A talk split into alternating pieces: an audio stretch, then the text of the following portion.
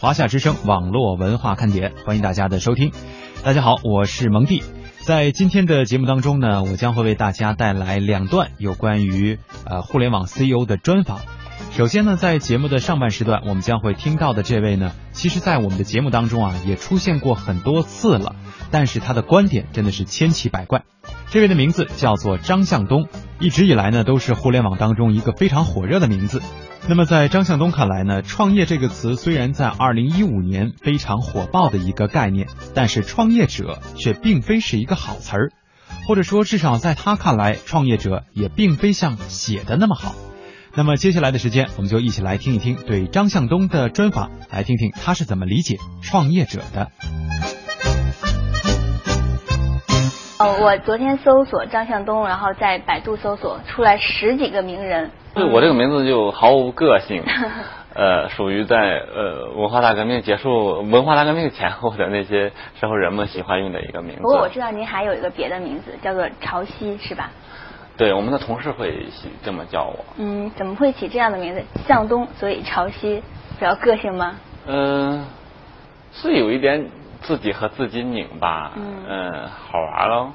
但还有一个原因，是因为有个现代法学的奠基人吴京雄先生的那个自传有这么一句话，就说人的内心的朝圣之旅，既不是向东，也不是朝西。那其实取名字就是随便玩的，也没有那么认真。而且我的英文名，我的名片上的英文名都写了一个字母 Z。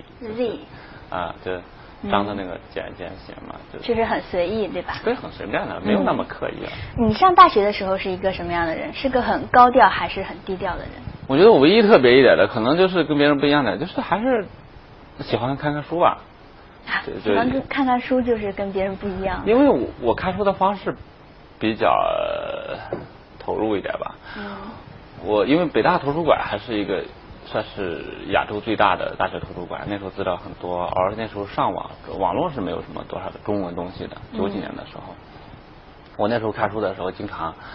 呃，比如我喜欢的一些类东西，比如说像传播方面的这个书，我整个书架都看完的。你是学信息管理的？对，但是我那时候，那时候我们本科生嘛，那个阅借阅的那个还是有数量限制的。嗯。我经常借我们同学三四个借书证去借书。我我在大学的时候，我认为我的看书的数量还是挺比一般的人啊要多个几倍吧，应该有的。九九年的时候从北大毕业了，当时的第一份工作是什么？对，第一份工作 是去了那个，就是现在今年刚上市的那个当当。去了当当，对对是的。九九年当当刚创办吧？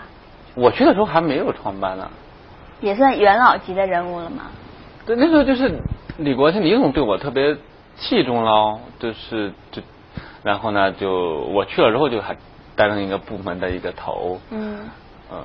挺好玩的，而且那个时候那么喜欢电子商务，就觉得电子商务的价值会非常大嘛。我毕业论文是写的是亚马逊，所以我就去了那个。有没有想到这么多年以后，当当会走到现在这么大的一个规模？有啊，我会相信。那当时从当当离职的原因是什么呢？我当时的时候只是我我年轻嘛，年轻气盛，这是也是理所应当的。虽然年纪大一点的时候看那个状态会觉得很可笑。嗯。呃。那时候会总觉得自己非常聪明，不可一世啊，就愿意自己去做一些。是想自己给自己打工，而不是去给别人打工。不是，出发点不是这样。虽然同样是想去做一番事情，但出发点不是说要为自己打工还是为别人打工的问题，是想用自己的想法完整的做一些东西。你从当当离职以后做了什么？对，开始自己的创业。对对，做过一个公司，然后失败了，不过。是叫解决网。啊，对，不叫对，我们就叫解决。我一听这个名字，有点像解决这个疑难杂症啊这种的 网站。对，很多人听到这个名字，首先想到的是一个摇滚乐队，因为这是崔健的歌。嗯。我觉得非常的酷。我们的名片后面就印的一句话就是：有一些问题需要解决。可是很多问题需要解决呀。是。嗯，我们就是其实是想解决自己内心的那个问题，就是我们的创造力有没有机会能够变成一个有价值的东西。比如说解决什么问题呢？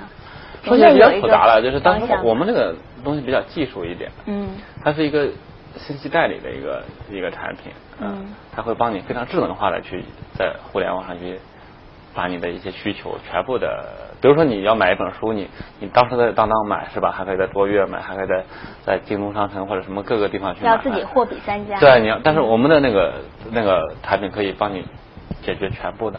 这个点子其实到现在来看也是一个很好的点子。是，但是它一个一个一个好，我跟你讲，好点子永远不缺的。嗯。能把它做成好点子，永远只是一其中的一个一千万个条件中的这一个。嗯。就是就一千个必要条件中的一个，不是说有好点的就能成功，需要无数其他的事情做得到。比如说。太多了，所有的都需要。都需要。比如说你的人，你恰当的时机。嗯。钱，然后你的执行力。等等等等，所有的东西都需要，甚至连天气好都放的可以，天气的原因都可以放在那一边。一个事情，当你做过一些事情的时候，你会发现，一个是这个世界太随机了，嗯，这不确定性呃充斥在一个事情的全部的过程里边，每一个东西都可能会产生一个影响。就我开玩笑，就是也许你有无数的好点，所有的钱都支持你，结果你出门的时候被车撞了，也没有撞死，但是把你腿撞断了。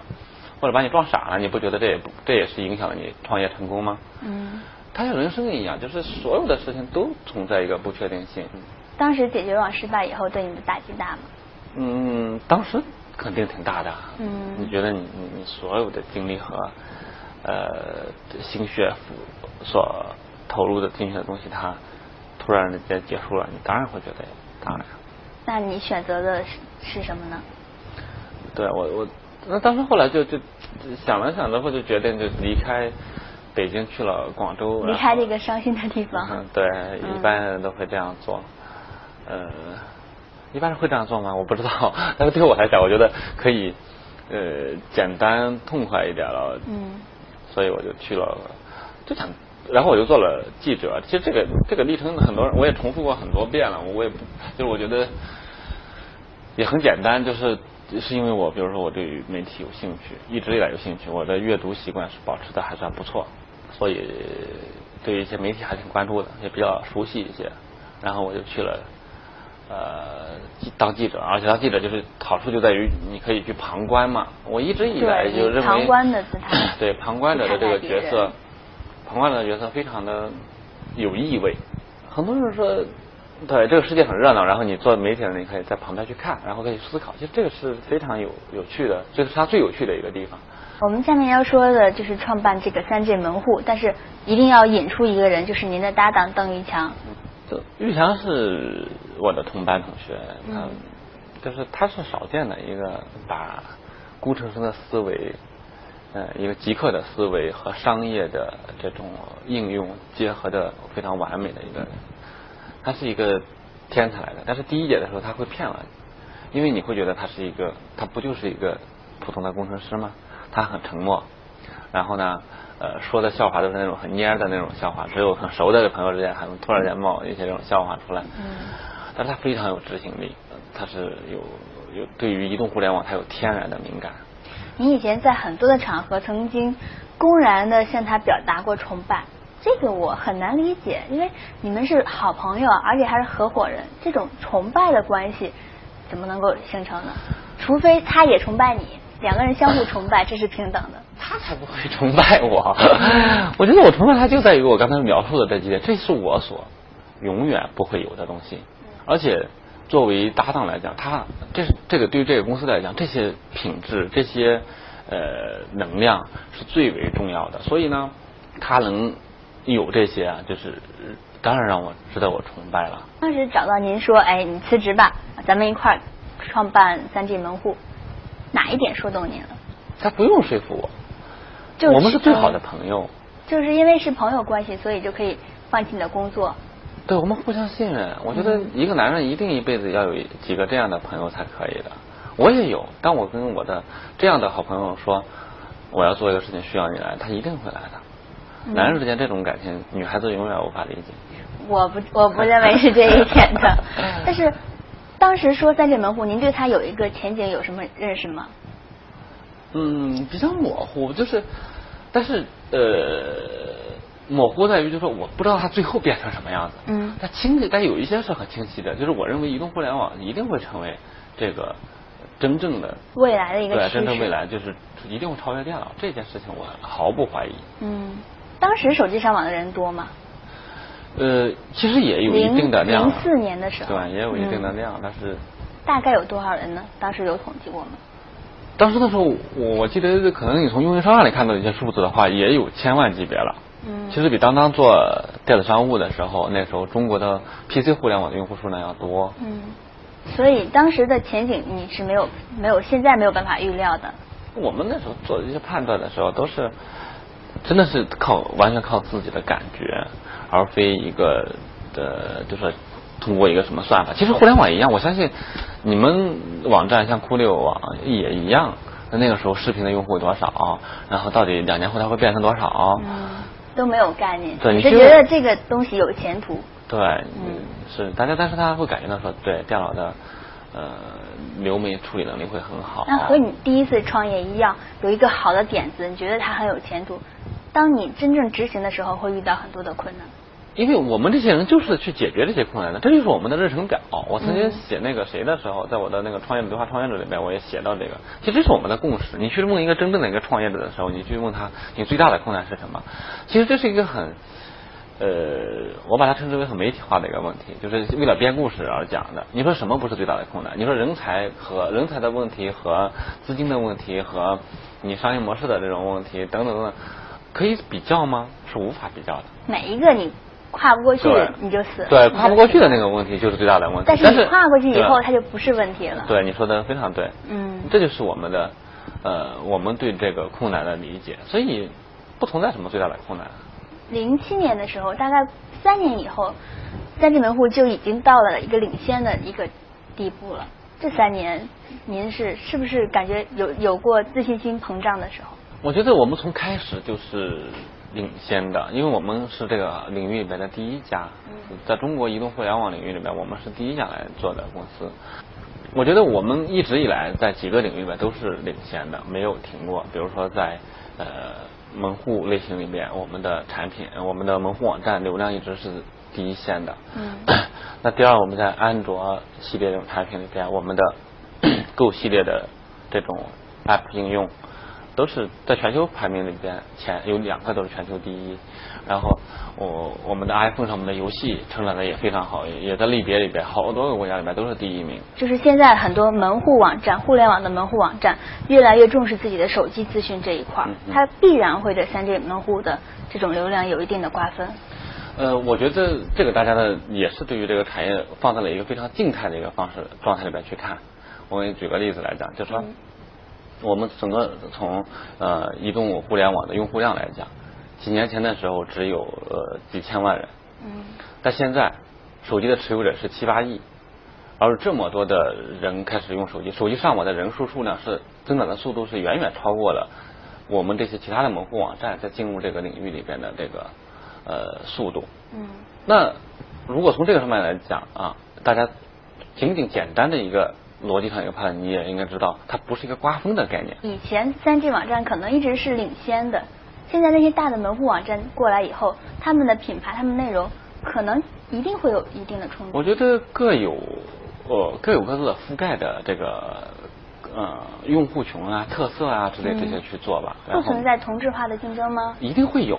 嗯。就像你说三大门户网站，包括或者说视频类网站，酷六、土豆、优酷，你觉得他们之间会有竞争吗？当然会。嗯。当然会有了，但是呢，因为市场在成长，可是你另外一个就是，我觉得大家如果从流量排名来，我们有自信的让大家可以去看几个数字，比如说艾瑞刚刚发布的一个数据报告，我相信艾瑞应该比刚才那个网站提的那个数据要有公信力一点。嗯。大家去看一下，我们的流量排名是和腾讯并列在这个产业里面的，在移动互联网流量里边的第一阵营的。嗯。这是第一个。那第二呢，我请大家去看一下，随便去找几个。业内人的话，大家随便可以去找几个那个运营商的一些流量数据，可能会更容易说明问题一些。您是一个有门户网站情节的人吗？不，我是一个，我不觉得我们是一个在特哪个点上有个什么把某一件东西必须做做好的一个这样的一个一个情节。情节这个词，我不知道你怎么理解啊？嗯。我觉得对于我来讲的话，我希望我们公司的人真正的。情节在于说，我们是有创造的，有创造力，这是最重要的。因为以前的时候，有人说门户是未来发展的方向，但是去年是微博的一个元年，这种短资讯有没有可能去代代替这种门户的发展呢？嗯，互联网的发展是是呃每不停的有新阶段出现。嗯。呃，我相信对于入口这个理念的理解是非常重要的。就像最早的时候，这中国人太容易用一些概念化的东西去讲了，不管有的是甚至是业内人都会说门户，那门户就以为是他因为新浪在中国的门户的这个影响啊，使得人们以为门户就是新闻。不是，门户有很多的资讯啊，有很多的频道啊。不是，我觉得就是这个你的理解，我我认为也是跟他们的想法比较近似，就是把门户聚集聚集在一起就是门户。你要知道最早的门户是什么？全世界第一个门户是雅虎，门户是入口的意思，并不是说门户就是你们所现在理解的所有的啊，我们有很多的呃呃栏目，很多的频道，这就是门户。我觉得这种理解是非常，就是是第一层面吧，我不敢说它幼稚，但是我觉得它是一个第一层面的一个理解。门户的意思是入口。互联网所有的公司里面，就像对于平台的梦想一样，人们认人们希望去占领入口，就是用户第一选择，嗯，接入第一接入点。门，我觉得三 G 门户，我们的发展来讲的话，我们认为我为什么最早选择资讯类型的模式去做呢？是因为我们认为。手机上网的用户的第一需求开始会是一个资讯类的东西，对，看新闻，对，看新闻、看资讯、下载一些简单的一些东西。那第二阶段的时候，它的它的使用办法会发生变化，这个时候我们会用把这个服务会需要提升。至于你说微博的这种形式，我认为是对的。资讯微博的形式确实用人，它有很多的关键词在其中，并不仅仅是说一个把一个资讯变成了一个短短的多少字短信息。我们。如果从书面来讲的话，你觉得啊，微博占领了全部的人，但实际上你要我要告诉诸位的是，到现在为止，那大量的用户还是去访问的是呃门户，访问的是原来新浪资讯类的这些类。如果按您刚才的说法，是不是 SNS 也属于门户的一种？我觉得看他用用户的入口选，最后成为了什么样的状态，比例上是最重要的，而且要一定占据绝对份额的这个比例，用户的行为发生了变化，它是一个渐变的一个过程。不是说你今天一下子那个就会变成那个样子。我们现在看到微博很火，那你的视频会不会也变成这样呢？视频的风险会变成什么样？酷六网会不会变成一个首页的这种分享，完完全是这种人机化的这种访问去做的，而不是一个呃分门别类的给你呢？一样的道理。去年大概这个时候吧，三 G 门户有从这个呃门户向平台的这种转变。现在一年过去了，这一个发展怎么样？呃，就像我刚才讲的一样，平台是一个。长远的梦想不是说一天就可以转变成为平。我们在那个发布会上不是一个转变，而是说一个升级。我们的布局上来讲也是这样，就比如说我们做应用软件、做门户网站，这两个在我们公司从来都是同步的。只是因大家以为三 G 门户这个名字，我们又把门户定义的那么狭隘，所以这些人才会这样去想我们。但我就像刚才我们讲到这些特点一样，那我们的产品，你知道中国有第二公司可以做到这样的排名吗？就是我们那么多款 App 应用。我们多个产品全球第一，有没有第二家？只是三星门户没有因为这个去召开新发布会而已。大家都看到了这个的发展趋势，很多公司都在对，当然梦想就是梦想，不是说永远不可及，而是说你一直朝那个方向去。而且，另外一点就是平台真正的一个平台的理解和定义，它是什么样子？你说你觉得中国现在有平台吗？有没有？中国的互联网上有平台公司吗？有平台价值的公司，但它没有做到一个平台这样的一个价值。您心中的三 G 门户的这个平台是什么样子的？我希望我们能够成长为一个对于中国的呃应用开发者一个非常好的一个平台，就是为他们的呃找到他们应该找到的用户，让他们的产品实现自己的商业价值。然后这是我们的应用平台。那另外呢，我们还有两个平台的梦想，一个就是我们在内容方面的这种平台，我们希望很好的内容在这里找到它的媒体价值。然后，这是目前最主要考虑的两个两个方向吧。嗯，你是一个有危机感的人吗？当然，你说中年危机吗？比如说，我是经常会想，我以后一无所有的时候怎么办？你有没有想过？是说，如果三进门户明白你的问题失败了，你一无所有了，想过这样的危有这样的危机感？在这上我没有一点恐惧感。我曾经跟我们所有的同事在年会上讲过，嗯，说如果我们能够对自己的内心里面找到一个方向，我们有那样的勇气，我就我我认为明天三星门户网倒下，我们这些人站在一起，还能再做出一个比这个公司更伟大的一些事情，我们会只会做得更快更好。我一这种畏惧感我一点都没有。就像我骑车的时候，我一个人出去的时候，人都会说你一个人多可怕。包括前阵的时候，有个骑行者出了问题，出事了，然后大家都在说还是注意安全，不要一个人去骑。我说是的，是有危险，他跟你走在大街上被车撞死的几率是一样的。但这种东西不会成为一个阻碍你停下来的一个，因为这种恐惧让你停了下来。我在人生里面不存在这样的恐惧，我只存在一个恐惧，就是说我这个人突然间变得对于世界再也不好奇。现在已经毕业十二年了，这十二年我从您脸上看不出来很多的沧桑感，不知道您怎么想？我笑起来，那是我保养的好吗？一笑起来就是满脸的褶啊！你你反复的在提示我的年龄。我反复的是在强调，您看起来没有那么沧桑，是内心沧桑，是吗？没有了。我觉得对于一个我们今天的话题是创业者说，对，其实我是有时候我会觉得创业者是一个很矫情的一个词。